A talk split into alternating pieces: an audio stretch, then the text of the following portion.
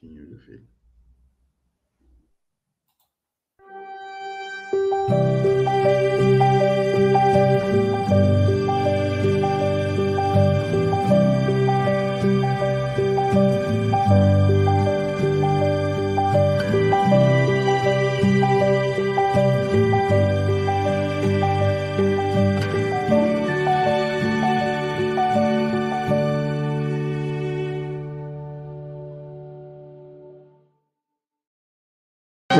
Oração nossa. Senhor, ensina-nos a orar sem esquecer o trabalho, a dar sem olhar a quem, a servir sem perguntar até quando, a sofrer sem magoar, seja quem for, a progredir sem perder a simplicidade, a semear o bem sem pensar nos resultados a desculpar sem condições, a marchar para a frente sem contar os obstáculos, a ver sem malícia, a escutar sem corromper os assuntos, a falar sem ferir, a compreender o próximo sem exigir entendimento, a respeitar os semelhantes sem reclamar consideração, a dar o melhor de nós além da execução do próprio dever, sem cobrar taxas de reconhecimento. Senhor, fortalece em nós a paciência para com as dificuldades dos outros, assim como precisamos da paciência dos outros para com as nossas próprias dificuldades. Ajuda-nos para que a ninguém façamos aquilo que não desejamos para nós. Auxilia-nos sobretudo, a reconhecer que a nossa felicidade mais alta será, invariavelmente, aquela de cumprir teus desígnios, onde e como queiras, hoje, agora e sempre.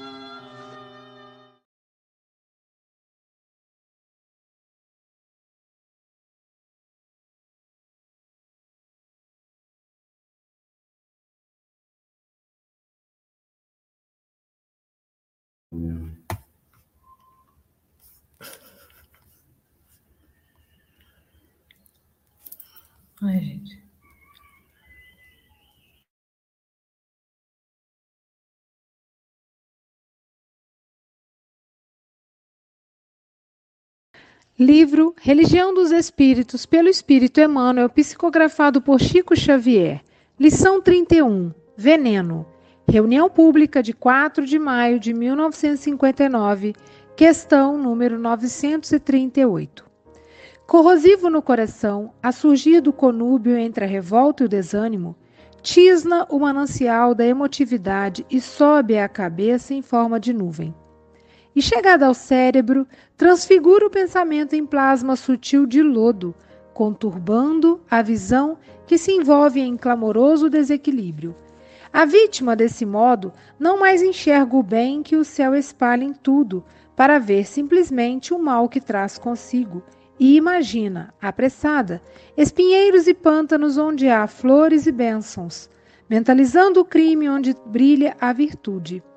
Em funesto delírio, chega a lançar de si escárnio e vilipêndio à própria natureza, que revela a bondade infinita de Deus. Mas o agente sombrio não descansa nos olhos, porque invade os ouvidos, procurando a maldade nas palavras do amor.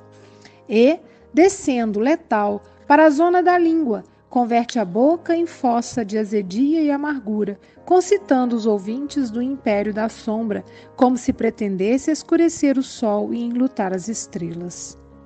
Desde então, julga achar em toda criatura expoente do vício aceitando a suspeita em lugar da esperança e exaltando a mentira com que faz de si mesma um campo deplorável de aspereza e loucura. Paralisando as mãos na preguiça insensata, acusa o mundo e a vida, sem doar-lhes a menor expressão de auxílio e entendimento. E atingindo o apogeu da demência cruel, acalenta infeliz o desejo da morte, com a qual se precipita à cova do suicídio para sofrer depois a expiação tremenda do insulto à lei divina e da injúria a si mesma. Guardai-vos, pois, assim, no clima luminoso do serviço constante, amando e perdoando, ajudando e aprendendo, porquanto esse veneno que corrói a alma humana, dela fazendo, enfim, triste charco de trevas, chama-se pessimismo.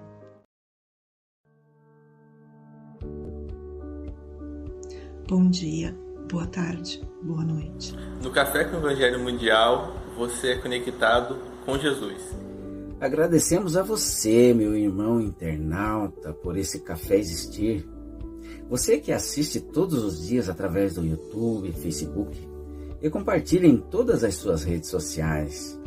Agradecemos também à Rádio Portal da Luz, TV IDEAC, TV7, Rai TV e Rai TV Internacional, ao canal Passe Online, Café com Evangelho Mundial, no Facebook e no YouTube, no WhatsApp, Instagram e Café com Evangelho Mundial também no Spotify.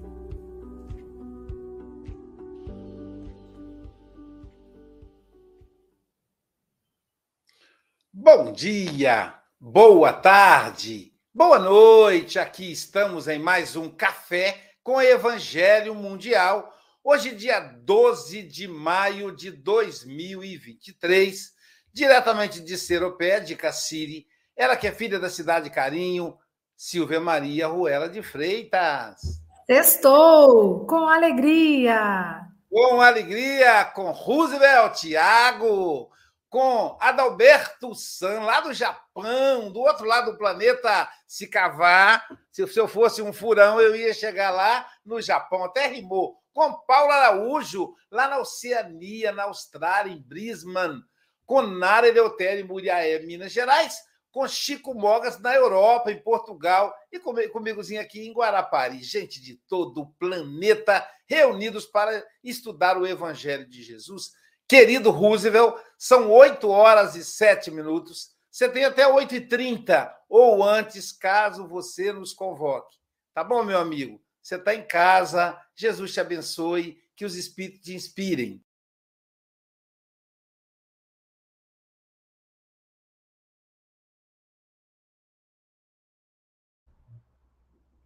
Para nós é sempre motivo de felicidade estar com os amigos. Nós reconhecemos a importância, a grandeza desse trabalho e o seu alcance, que hoje é difícil até mensurar, uma vez que as pessoas podem observar, assistir, reassistir, ver com calma a qualquer momento, porque tudo fica gravado.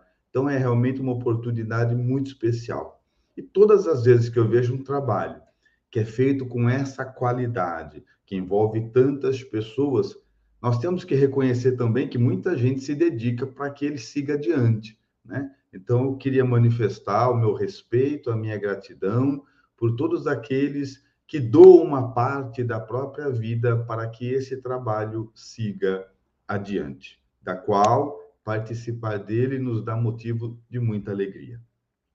Vamos trabalhar. Muito bem. Quando, quando eu fui ver a mensagem é, de hoje, veneno, né, que foi apresentada para nós aqui, ela é de uma beleza tal, uma beleza irretocável, que eu pensei assim, o que eu gostaria de ter uma hora para falar dela e, e parando pedacinho por pedacinho, porque ela foi escrita estruturada de maneira singular. É de uma beleza imponente.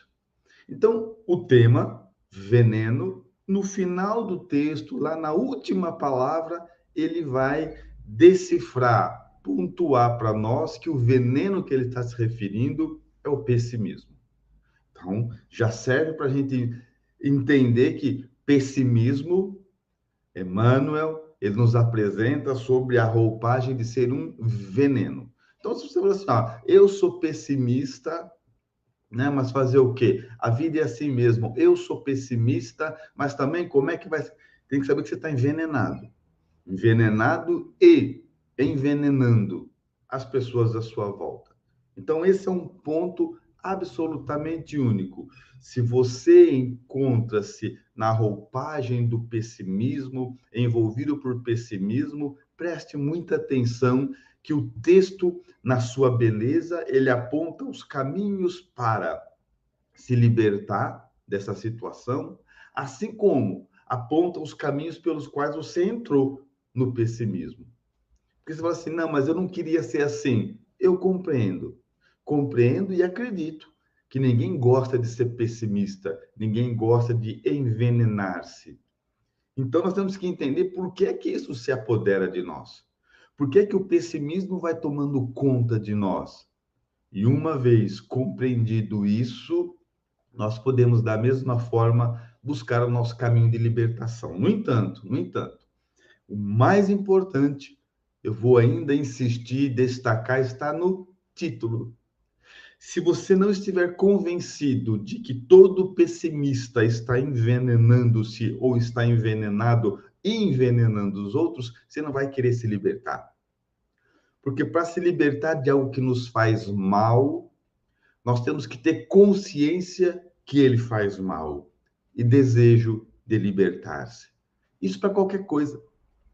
Se quiser sair do campo do pessimismo, vamos viajar um pouco. Se tem depressão, primeiro passo, você deseja realmente libertar-se da depressão? Você deseja realmente libertar-se da ansiedade? Porque às vezes a família inteira quer, menos o doente.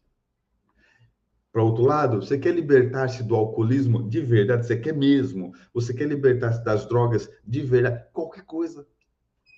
Tudo assenta-se num ponto único: o desejo real daquele que suporta a dor em libertar-se dela.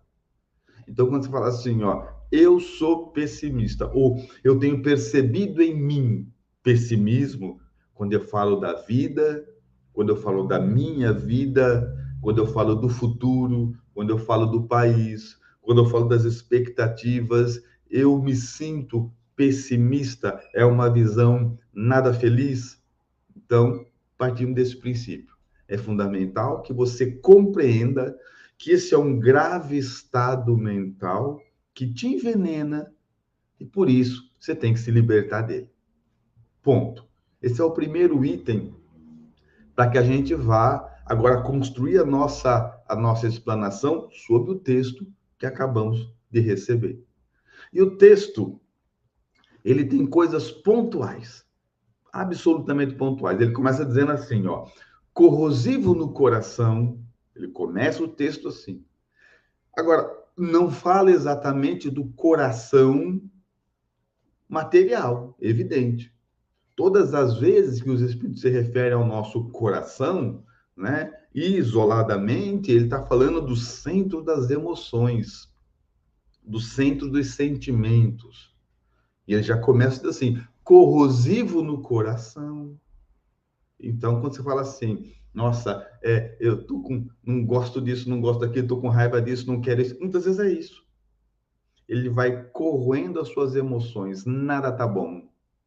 E aquilo que é bom, sempre você vai achar lá alguma coisinha que não tá bom. Há um exemplo que eu, que eu entendo como clássico nisso, né? Que é igual o exemplo da árvore de Natal. Quando você monta a árvore de Natal na sua casa, você vai comprar aqueles pisca-pisca, a caixinha vem mil, eles colocam mil numa caixinha desse tamanho. Você sabe que depois que você tirar, você nunca mais põe ali de volta. Aí você pega, monta a sua árvore, aí você paga, sabe quanto? R$ 2,99, R$ reais de mil pisca-pisca. O que acontece? Sempre um já não funciona. Aí você monta a sua árvore, você enfeita a sua casa, você faz comida, você faz bebida, você apronta tudo, você deixa uma festa impressionantemente bem feita. A primeira pessoa que chega na tua casa olha para sua árvore de Natal e fala assim: ah lá, tem uma que não acendeu. Ó bate o olho direto na única que não está acendendo. 999 estão acesas, aquela única que não acendeu é o que ele vai observar. Então, começa daí. E ele coloca aqui, corrosivo no coração, depois, lá no final, ele vai falar sobre o pessimismo, mas ele mostra como é que o pessimismo se instala em nós. O texto diz assim: corrosivo no coração e resultado do conúbio, da junção, do casamento, da união, da revolta e o desânimo. Pronto. Já nos deu a origem do pessimismo. Ele nasce da união entre a revolta e o desânimo. Assim, não sei por que eu fiquei pessimista. Acabou de, de descobrir. Ele nasce dessa junção, revolta e desânimo. Aí você fala assim, muito bem, mas revolta, eu não tenho revolta. Vamos falar sobre revolta então, para que possamos nos analisar. Deixa eu fazer então agora uma premonição, previsão, uma adivinhação. Acho que é mais certo, uma adivinhação sobre a sua vida. Você que está me assistindo agora, eu vou adivinhar uma coisa sobre a sua vida. A sua vida não está exatamente como você gostaria. Ponto. A sua vida não está como você gostaria. E como é que eu sei disso se eu nem sei quem está aí do outro lado? Porque eu conheço a natureza do nosso mundo de promover expiação. E a expiação, sem aprofundar no assunto, porque não é o tema de hoje, mas ela é caracterizada particularmente pela privação de liberdade. No mundo nosso material, quando alguém comete um crime, ele vai preso atrás das grades, ele perde a liberdade. Do ponto de vista espiritual, não é diferente, só que não é grade. Nós ficamos com a liberdade cerceada de atingir alguns objetivos que nós desejamos. Então, em mundo de provas e expiações, atenção, nunca a nossa vida vai estar como a gente gostaria. Porque sempre falta alguma coisa, ou não seria expiação. A inteligência está em contentar-se com a vida que tem, melhorando dentro do possível. Mas independente da sua condição hoje, por estarmos no mundo de provas e expiações, sempre tem algo que a gente gostaria e não tem. Sempre falta alguma coisa. Ou um, para um falta saúde, para um falta oportunidade, para outro falta a estrutura financeira, para outro falta companhia, para outro falta família, mas sempre falta alguma coisa. E é natural do mundo de provas e expiações. Se tivéssemos tudo, não estaríamos em expiação. Estaremos num estado de perfeição e beleza. E não é o caso. Por que, que eu estou dizendo isso? Quando você não consegue administrar isso, a vida que eu tenho e a vida que eu gostaria de ter é o berço da revolta. É nesse momento que o indivíduo ele fala assim: ah, olha lá, fulano tem, ele tem, lá tem, olha a vida dele, olha a vida dele, olha a vida dele, só comigo porque a gente tem a tendência de comparar o melhor dia dos outros com o nosso pior momento. Isso é humano. A gente quer comparar a foto do Instagram de um com o nosso dia mais triste. Então nunca dá certo. E uma vez a revolta se instalando, já temos meio passo para que você se torne pessimista. Então, combater a revolta é fundamental. E ele dá uma a sequência corrosivo para o coração, o pessimismo nasce da união entre a revolta e o desânimo, que seria o outro elemento. E quando falamos em desânimo, desânimo, nós temos que lembrar, estudando a palavra, desânimo é falta de ânimo, falta de vida, falta de vitalidade. Que ânimo é isso, né? Quando nós vamos pegar a concepção da palavra ânimo, ela deriva de anima, do latim, que é alma. Aí eu sempre falo assim: você já viu o desenho animado? O que é um desenho animado? O artista desenha papel e caneta, hoje por meios digitais, mas ele desenha. Depois que ele desenhou, ele anima, faz o desenho ter vida, faz o desenho ter movimento. Então, quando você está cheio de vida, você está animado. Quando você está rastejando-se pela vida, você está desanimado. Falta vitalidade. E quando a revolta e o desânimo se juntam, aí nasce inequivocamente o nosso pessimismo. instala-se em nós o pessimismo. E, mais uma vez, você fala assim, ó, mas é importante estar animado? Eu vou resumir para que a gente tenha um, um entendimento da importância que é estar animado. Se você estiver triste, você pode vencer os seus desafios mesmo assim. Triste mesmo, você consegue vencer. Se você for uma pessoa violenta, você consegue vencer os seus desafios mesmo assim. Se você estiver na solidão, tem grande chance de você se empenhar e vencer os seus desafios mesmo assim. Eu posso falar de uma porção de coisas. Agora, se você estiver desanimado, você não tem chance de vencer. Quem falou isso para você? Além do texto, Jesus. No mundo tereis aflições. Aí dá a dica: tem de bom ânimo, porque foi assim que eu venci o mundo. Então, se você guardar o ânimo, você vence qualquer desafio. Se você estiver em desânimo, você tem um grande problema. Que você pode estar com a porta aberta, mas sem força de atravessar por ela.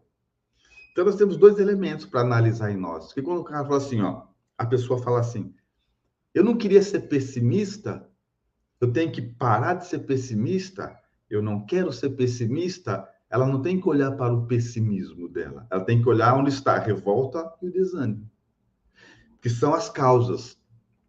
Quando você entende a causa, você controla a consequência. Quando você entende é, onde é que está em mim a revolta e analisa a própria vida, onde é que está em mim o desânimo e analisa a própria vida. Dentro dessa estrutura, você vai encontrar a origem do pessimismo. Aí você fala, já sei como que eu deixo de ser pessimista? Como que eu consigo olhar para a vida e para o futuro com mais ânimo, com mais credibilidade, com mais otimismo? Eu já sei o que é que eu tenho que combater em mim. Tirando essa visão de que na vida dos outros tem, na minha não. É ilusão. Que a prova é para todo mundo. E o texto, ainda na primeira parte, que são seis trechos, seis módulos, eu estou falando da primeira só. Ele ainda fala assim, ó, que a revolta e o desânimo ficam pairando sobre a nossa cabeça, ou sob a nossa, sobe a nossa cabeça em forma de nuvem. Então ele já diz. Sabe o que significa isso? Está em todo lugar. Está ao nosso redor. Bobeou, se instala. Você não prestou atenção no, é, é, é, no orai e vigiais, a revolta se instala. O desânimo se, se, se instala. Porque ele está em toda parte ele está no vocabulário das pessoas. Tá todo mundo falando assim que a coisa tá feia, a coisa tá ruim, a coisa tá feia, a coisa tá ruim, onde já se viu desse jeito não dá, tá cada vez pior. Se você não tiver firme, se você não estiver orando, vigiando, prestando cuidando da sua mente, quando você menos perceber, você está envolvido por isso.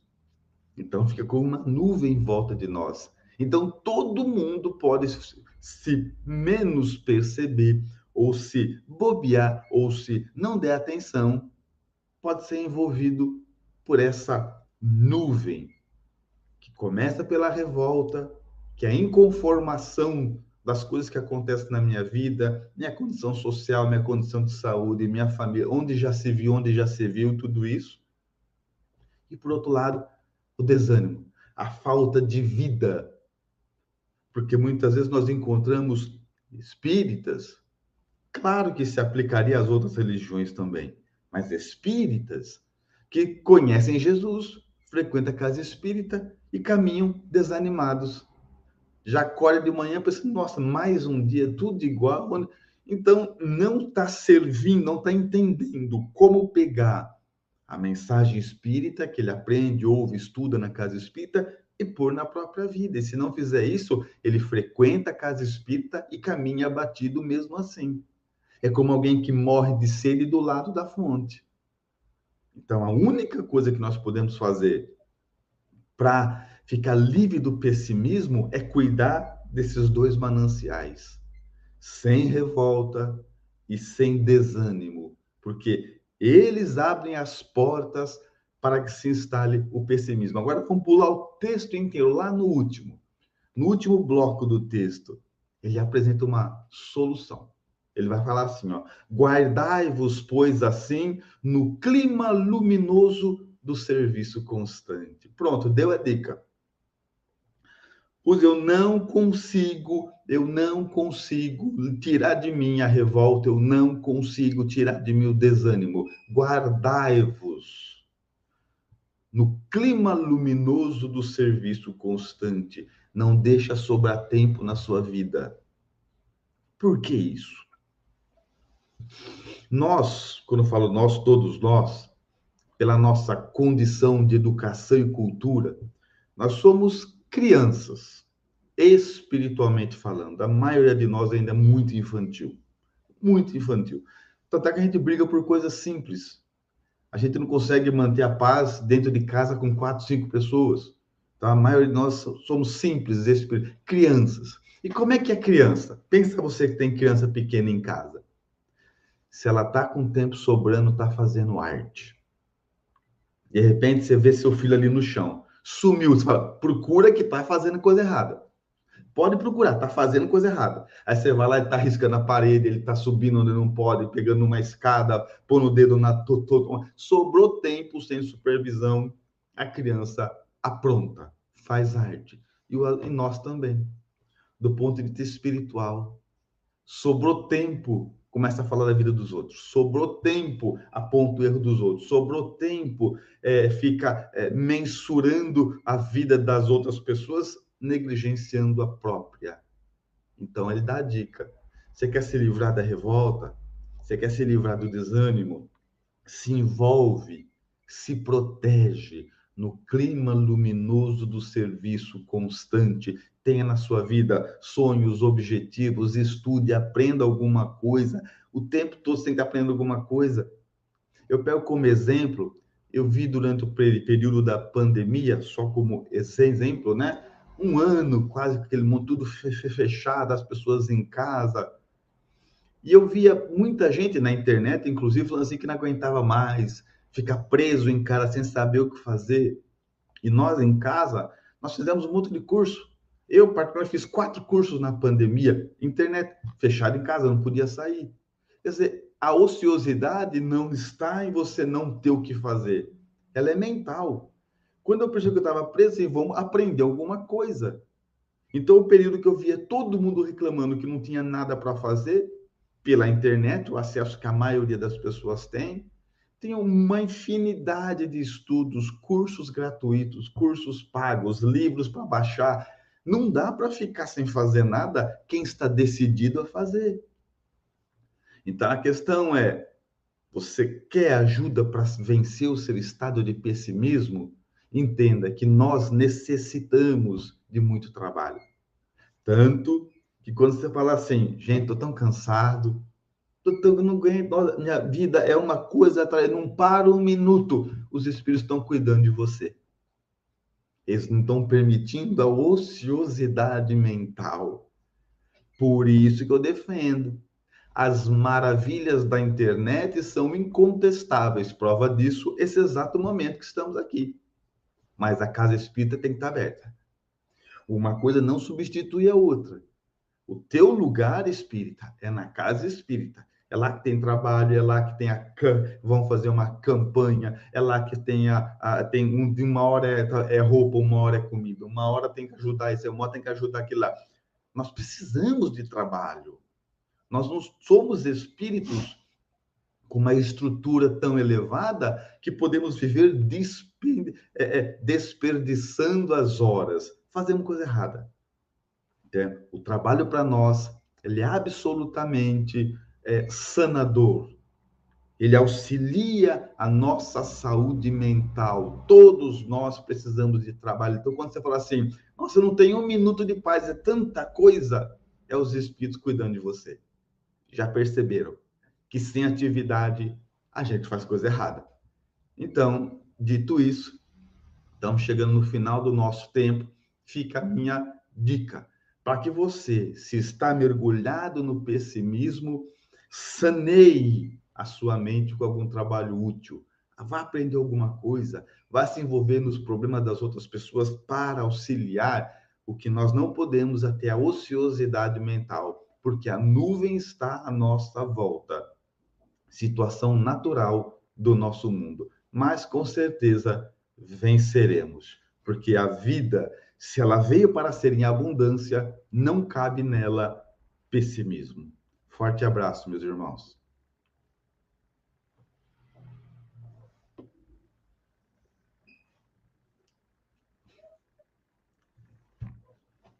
Obrigado, queridos. Obrigado, queridos. Muito grato. Muito bom, né, Silvio? Passou rapidinho. Já deu 8h30, caramba. É, falando, falando em Silvia, deixa eu ver aqui, deixa eu ver aqui. Falando em Silvia Freitas, tá aqui. Trabalhar, trabalhar, tendo alegre o coração, ensinando a cada irmão ao Senhor Jesus amar. Com trabalho não tem pessimismo. Silvia Freitas, suas considerações?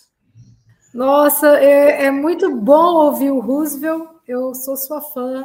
Gosto muito de, do jeito como você trata né, as questões, trazendo para a gente muito entendimento e dei risada aqui da questão das lâmpadas na árvore de Natal, mil lamprinhas e uma apagadinha, a pessoa vê logo aquela, né? E da criança fazendo arte, né? Vai procurar porque está aprontando. É exatamente isso, né? Como que às vezes a gente pode se manter animado, né? No fluxo da vida, trabalhando é, positivamente, porque o pessimismo ele corrói e como que às vezes a gente é levado pelas emoções e pelos pensamentos e a gente cria cenários devastador, devastadores, né? E que acaba aniquilando as próprias forças, né? E compromete até o nosso relacionamento com as pessoas. É, e a questão que deu origem né, a essa página dos comentários, a questão do livro dos Espíritos, eles perguntam, né? É, como que a pessoa se né, pode se comportar diante da ingratidão, e aí a resposta dos espíritos também é muito bonita, né? Porque o homem, né, como que ele, ele fala que o homem é de o homem de valor, o homem de bem, ele faz o bem pelo bem, né? E a própria oração que abre o nosso programa, né? É, o Chico fala isso, né? Que a gente possa cumprir o nosso dever sem buscar as taxas de reconhecimento, né? Que a gente aprenda a servir além do nosso dever sem esperar esses reconhecimentos. Então, é fazer o bem pelo bem, é se manter motivado trabalhando. Roosevelt, foi um café terapêutico para todos nós. Volte mais vezes, tá? Um grande abraço na esposa também, que já esteve aqui no café. E aos internautas, recebo o nosso carinho e uma ótima sexta-feira. Muito, muito obrigado, querida. Fico muito feliz de ter contribuído. Amigo, agora que eu te conheci Vou certamente ser mais feliz. Diretamente da Europa, de Portugal, ele mesmo, filho do seu José, Francisco Antônio Mogas. Suas considerações. E Silvia, o nosso querido Roosevelt tem um livro intitulado Terapia Anti-Queixa. Então, ó, veja que o tema cai adequadamente. É, eu tenho esse livro. Ó, tem é, e já presenteei várias pessoas, porque. É, inclusive é, é um bonito. De Depois eu vou encomendar com você, Roosevelt. Ele é bonito, a capa é bonita, é. tem um desenho na capa, é todo um, toda uma produção. Agora sim, Chico, logo as suas considerações.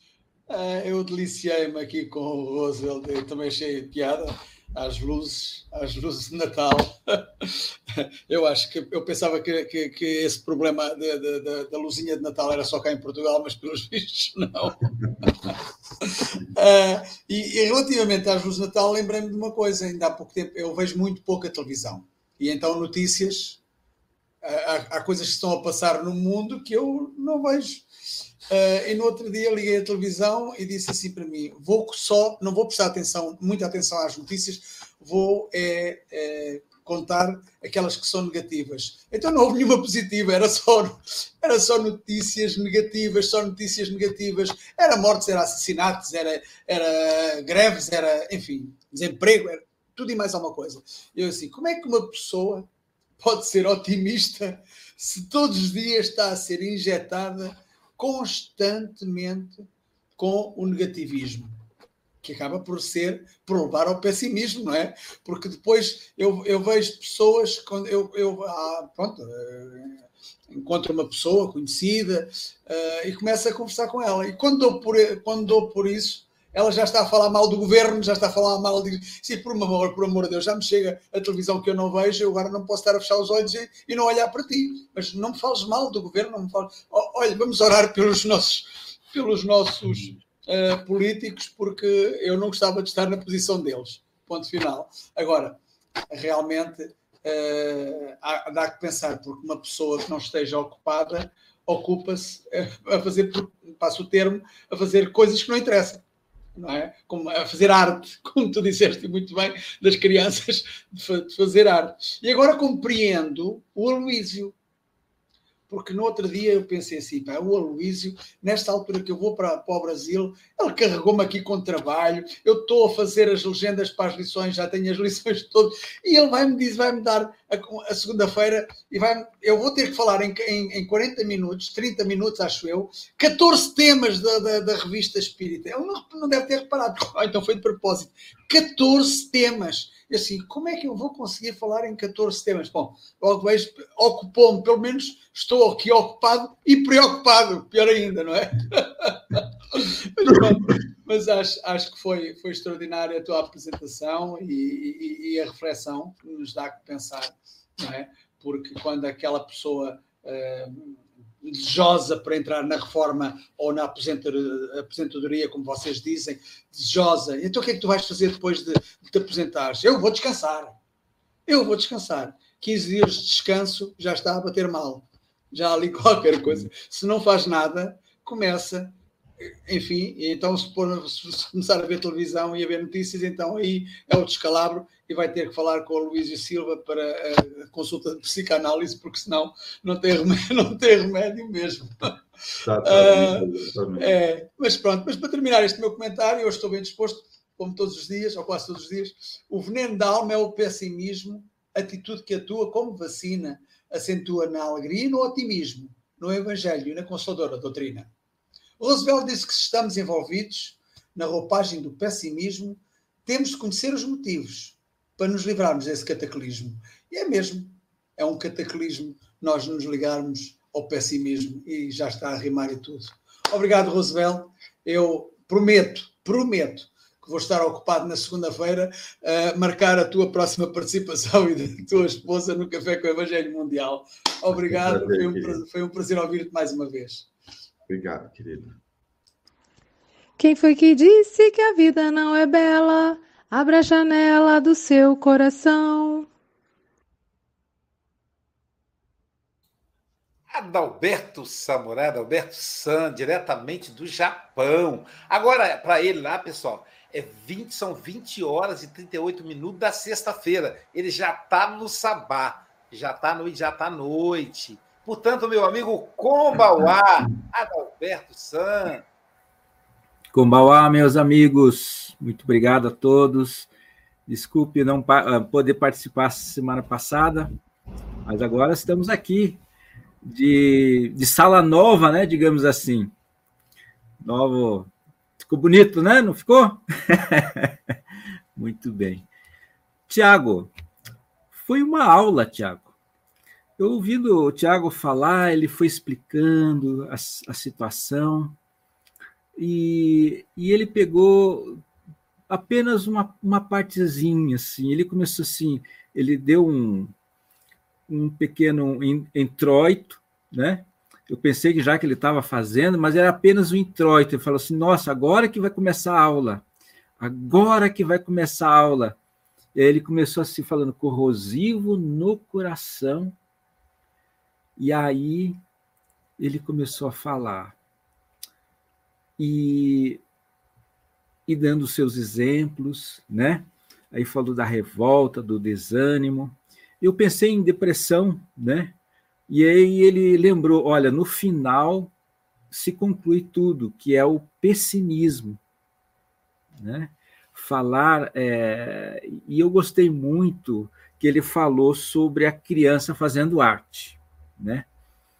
Porque eu me lembro da minha da minha avó que já está na, na, na espiritualidade e ela falou assim, olha, tem que prestar atenção nas crianças. Quando as crianças estão meio quietas, estão fazendo arte. E, assim, e, e o Tiago falou assim: nós somos assim.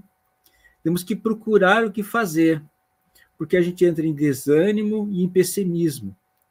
Eu tinha, eu tinha que fazer uma reforma enorme aqui, né? E, e eu estava assim, apreensivo, eu estava nervoso, mais calmo. Como assim, nervoso, mais calmo? Que tudo vai dar certo, tudo dá, ficar tranquilo, tudo no seu momento certo. Você tem que trabalhar. E ele fala assim, é, criança fazendo ar, fala assim, guardar o ânimo, né? Entender aquela causa, entender aquela causa do desânimo, né? O conhecimento de nós mesmos, principalmente nós que, que, que, que é, temos a tendência, assim, sempre de domar as nossas más inclinações, por sermos é, aqui é, analisando o, o, o, nosso evangelho e guardar o ânimo, né? E nós também, né? Temos que é, guardar esse ânimo e, e daí ele termina assim e vamos trabalhar, né? Vamos trabalhar, é, arregaçar as mangas e trabalhar, ocupar a mente para que o desânimo não venha, né? E minha avó falava assim: é, tá com preguiça, vai lavar roupa, né? Tá com preguiça, levanta cedo, vai arrumar cama. E eu sempre falo aqui, né? Eu falei para a dona Lúcia, né? E ela falou assim: mas você quer mudar o mundo, né? Por que, que não começa mudando a tua casa, né? E aí então eu mudando de hábitos, né? Aí comecei a, a, lavar a louça, arrumar a minha cama todos os dias, isso se torna um hábito, né? Então, é, como o nosso amigo Tiago falou, né? Vamos trabalhar, atividade, né? Nós temos que ter atividade e trabalhar. Tiago, sei que você teria que falar muito mais, né? Mas é, realmente esperamos você de volta, tá? Arigato, muito obrigado. Obrigado, irmão. Muito grato. Muito grato, queridos. Jesus te abençoe pelo estímulo, pelo ânimo. Isso aqui. Achei. São os companheiros, amigos, irmãos que vivem alegres pensando no bem. Se tem uma pessoa que entende de otimismo, não é não, Silvia? Ele consegue ver otimismo em tudo. É o nosso comentarista filósofo, Paulo Araújo, diretamente da Oceania lá. O Hélio veio mandou o emissário dele, o Paulo Araújo, diretamente da Oceania. Ele que está em Brisbane, na Austrália. E agora são 21 horas e 43 minutos. Good night, meu amigo Paulo Araújo. Obrigado, Aloysio bom dia, boa tarde, boa noite aos amigos da telinha, bom dia, boa tarde, boa noite à nossa audiência. E foi muito bom lhe ouvir, Roswell. Você colocou esse assunto é, de uma forma, explicou tão bem, né? A respeito dos cuidados que necessitamos, né? Quanto ao pessimismo, né? Que Emmanuel compara ao veneno, né? E aí a gente precisa a gente ver que essa lição, tudo o que está nos acontecendo não é por acaso, né? Tudo é um fruto de tudo que nós já fizemos, ou seja, é um estágio que nós precisamos superar. E porque muitas vezes a gente precisa ver o seguinte: nós estamos vivendo a idade da razão. Ou seja, precisamos encontrar o meio caminho entre o pessimismo e o otimismo. Imagina aquela pessoa muito otimista. Você não vai trabalhar hoje? A Luiz disse: Não, Deus vai prover tudo. Imagina. E tem aquele outro que Não, eu preciso trabalhar muito. Então, precisamos. Veja que até o otimismo, tudo em excesso, ele é prejudicial, né? Então, precisamos encontrar a razão, o caminho do meio, né? Porque se existe o pessimismo, ele tem que trazer se é uma escola, tudo tem que ter um benefício, né? Porque senão seria excluído se, se o pessimismo nos, não nos ajudássemos em nada, né? E você vê, o pessimismo faz com que os terapeutas se desenvolvam para procurar o antídoto, como, como tirar a pessoa daquele estado, porque ela chegou ali, é uma consequência. E você colocou tão bem né, que a revolta e o desânimo né, é, são as causas, né? E que muitas vezes aquele desânimo, a gente diz, poxa, eu quero desistir. E Jesus nos disse, né? Não desfalecer nunca, né? Então, estão. Ou seja, muitas vezes nós temos dificuldade de enxergar que a vida é uma prova diária, né? Estamos num mundo de provas e expiações e todos os instantes são provas, né? E, e a prova, ela vem difícil, porque se ela fosse fácil, não seria prova, né? Então, é muito difícil. Então, nós precisamos nos superar nós mesmos num momento de todas essas dificuldades. Então, precisamos entender de que tudo está acontecendo por consequência, né? Ou seja, o que nos acontece hoje é em consequência do ontem, né? Então, precisamos ver tudo com muito cuidado, porque os excessos, né? Muitas vezes aquela pessoa que está muito otimista, se aquele cara é muito bom, aí ele não faz planejamento para nada, né? Não vai dar certo. Só tem uma vaga, essa é minha, né? Aí ele leva, deixa levar em consideração que tem mais gente ali também na fila, né?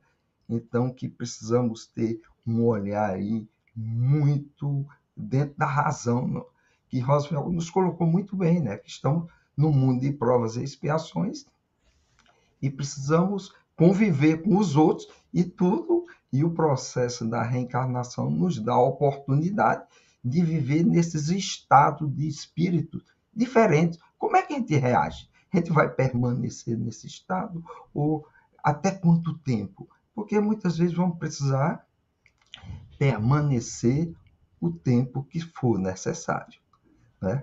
Para que nós possamos sair, não é, Luísio? Sair daquele poço através das nossas próprias mãos, né?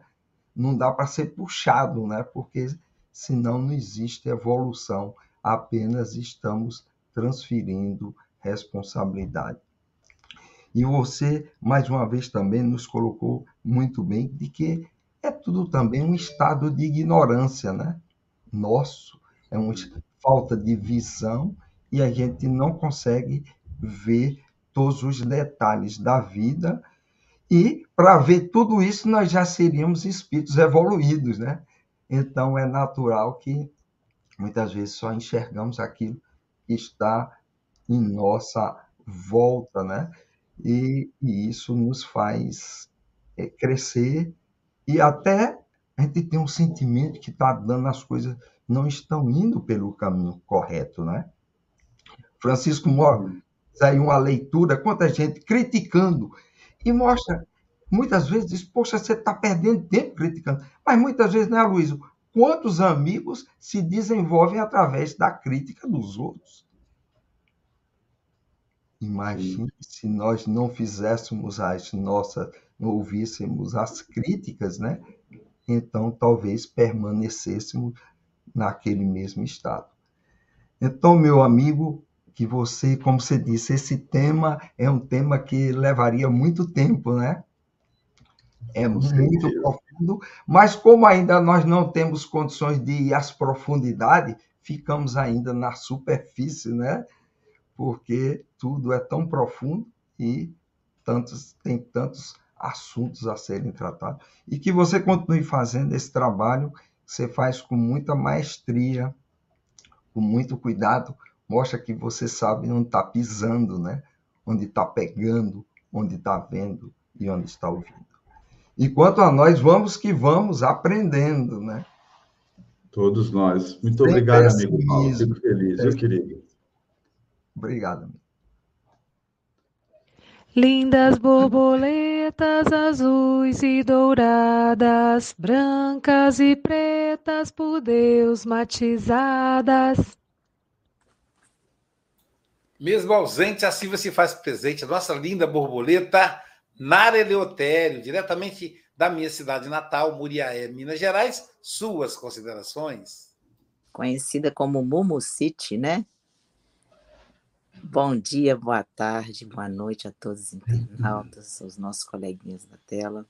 Tiago, foi maravilhoso te ouvir. Você me fez lembrar de um caso que aconteceu comigo, muito interessante, que uma pessoa pediu um atendimento fraterno. E quando eu abri a câmera, a primeira coisa que a pessoa olhou foi a infiltração que estava no teto da minha casa. Sem infiltração não está perigoso cair, não? Falei, não. Quando eu puder, eu arrumo. Então, assim, para você ver como que o que interessa para a pessoa, às vezes não é nem um atendimento. Ela foi direto olhar o teto da minha casa então, o que eu falo é que o veneno é corrosivo para a alma. E, e o antídoto eficaz é o amor. Eu estava ali com o antídoto eficaz, o amor, a fraternidade. E esses pensamentos que nos conturbam, que nos cercam, tudo ao nosso envolto, nós não podemos deixar cair no pessimismo. Manter o otimismo, que eu poderia ter respondido mal, mas para mim não caberia. Então, assim, o veneno, ele exala odores. Eles nos caceram, porque nós acovardamos mediante a muitas coisas e acusamos o mundo por isso. As nossas dores jogamos para o outro. E o nosso antídoto é a semeadura do bem. Eu achei fantástico a colocação de Joana de Ângeles, que diz o seguinte: maledicência, espírito cruel, aferir indistintivamente é a palavra que acusa. É o veneno que consome, cáustico e corrosivo. É o verbo que sai da boca. O resultado do veneno da mágoa, que gerando altas cargas tóxicas sobre a maquinária mental, reproduzindo o desequilíbrio. Olha que coisa mais linda. Que ela coloca que a beleza está à nossa frente. O café com o Evangelho é o antídoto diário. O passe, as leituras, porque nós não tomamos dose pequena desse antídoto e deixamos o veneno consumir por todo o nosso corpo. O otimismo mesmo mediante a muitas dores, porque aí você evolui e compreende que através dele nós somos e seremos sempre um ser em constante evolução. Obrigada a todos, um bom dia, gratidão. Obrigado, Bernardo, muito grato pelo. Bem-vindos, queridos e queridas, amigos e amigos e amigas de Del Espírita venha participar conosco do primeiro congresso dos Amigos do Café do Evangelho Mundial, que vai acontecer nos dias 20 a 21 do mês de maio, sábado e domingo. Contaremos ali com a presença de vários companheiros que vão falar para a gente presencialmente, por exemplo, Francisco Mogas, o Chico Mogas vai estar com a gente direto de Portugal, também com a gente o Vitor Hugo, o menino, também a Mayra Rocha de Brasília, esse que vos fala, e de maneira virtual, junto com muitos outros, a gente vai receber o nosso companheiro Jorge Godinho, presidente da Federação Espírita do Brasil, também o nosso companheiro Maher Hassan Musler, direto da Austrália, dentre outros tantos companheiros. O segundo convite paralelo é com relação à Bienal do Livro. A gente vai ter uma tarde de uma manhã muito especial, na tarde de sábado, com a presença do nosso companheiro Raul Teixeira, sim, que vai estar lá fotografando seus livros, haverá outras vendas de livros também. Quero convidar você, a Bienal do Livro é gratuita. Então venha participar desses dois eventos. Só me resta dizer, aguardo-os lá no Congresso, na Bienal do Livro. Forte abraço a todos, queridos. Beijo no coração.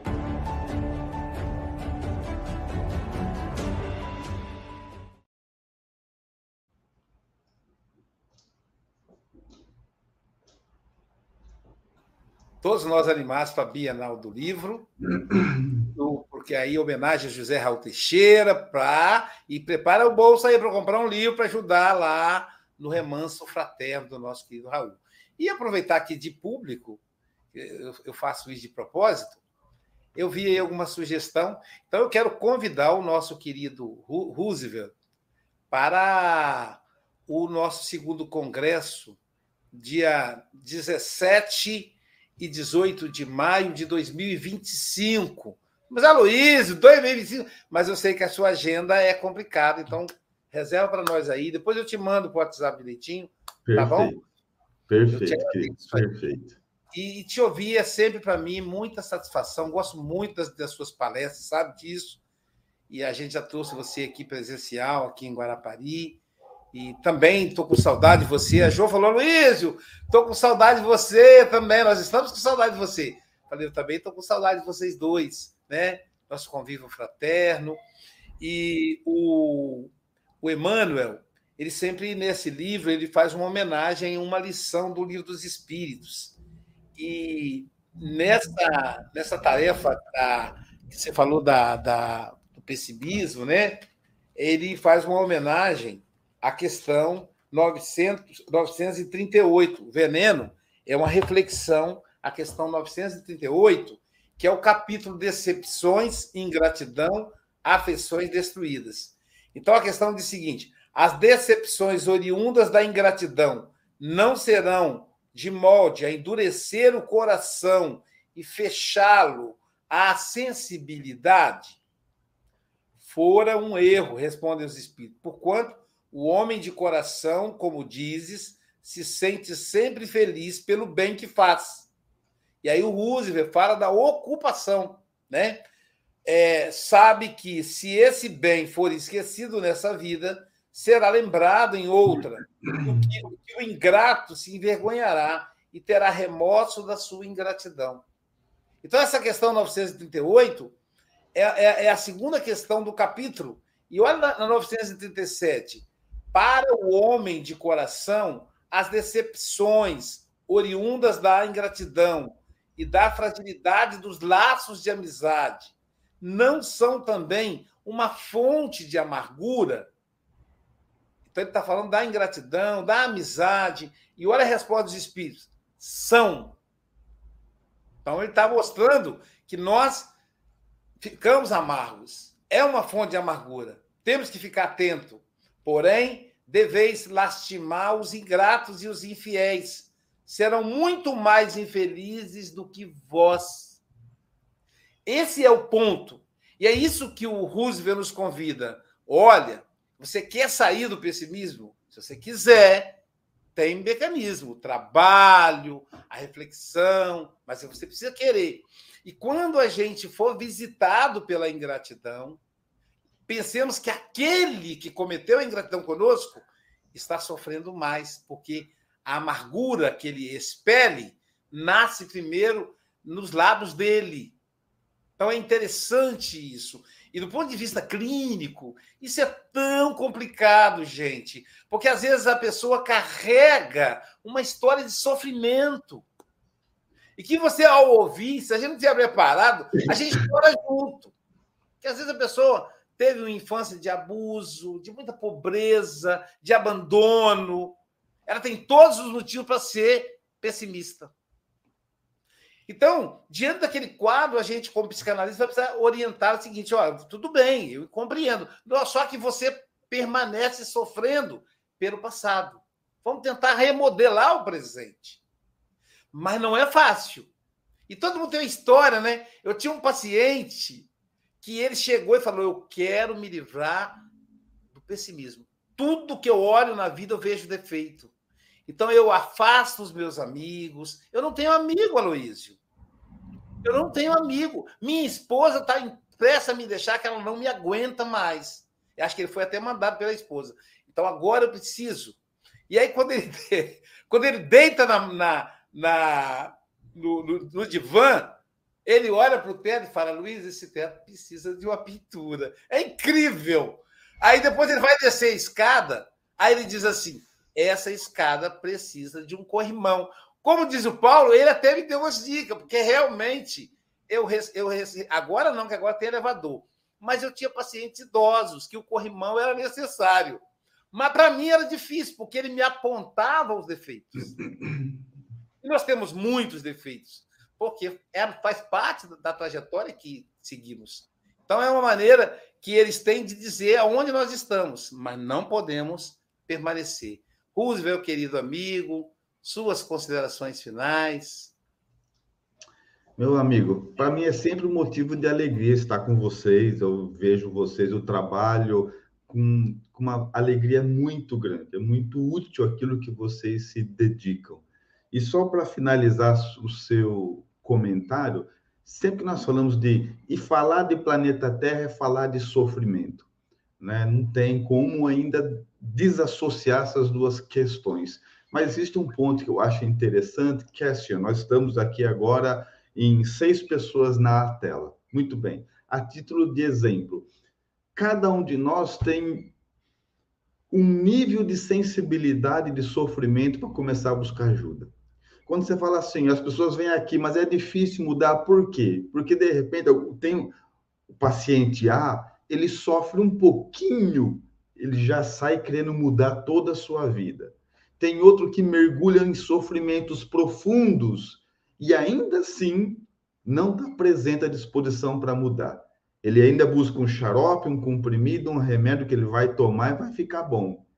E nós sabemos que, embora a medicina está no mundo a serviço da providência divina, comportamento e vício mental é só trabalhando. É trabalho de você com você mesmo. Não vai existir um comprimido que você toma e passa a ter um comportamento diferente, um hábito diferente. Isso não existe. Nós Muitas vezes, quando você vai mudar um vício, e aí que é difícil, né? Seja, no nosso caso hoje, o pessimismo, você tem que lembrar assim: por que, que é difícil? Porque às vezes você é pessimista há quatro vidas.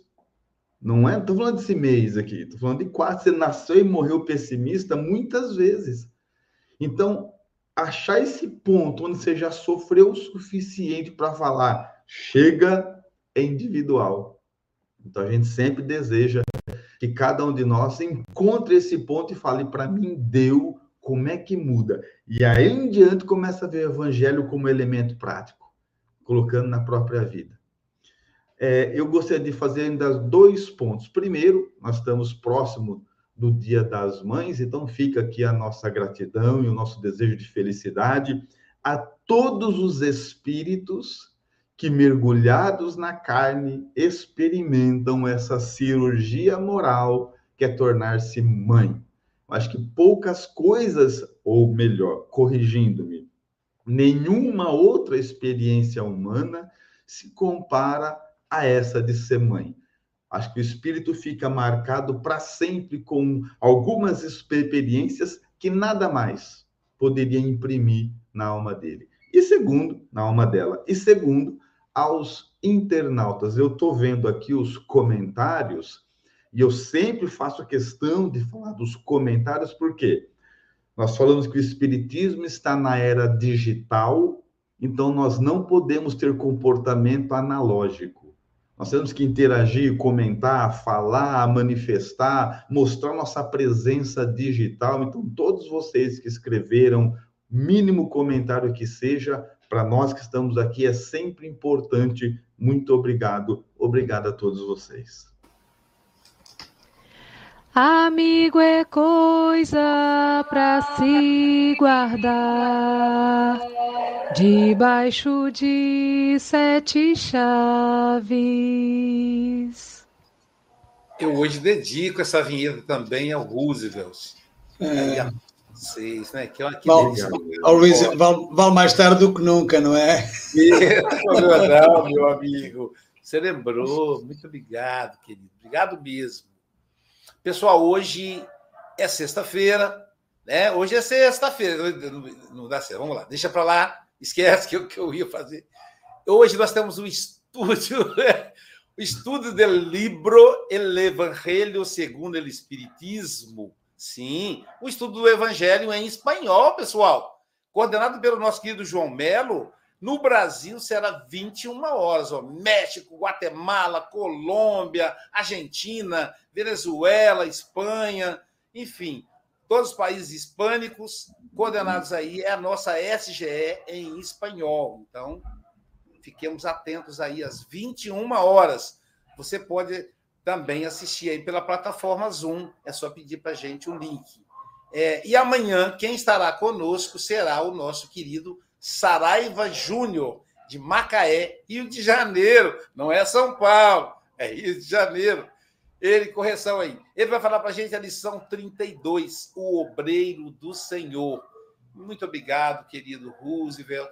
É, e amigos do café, bom dia, boa tarde, boa noite, por Jesus.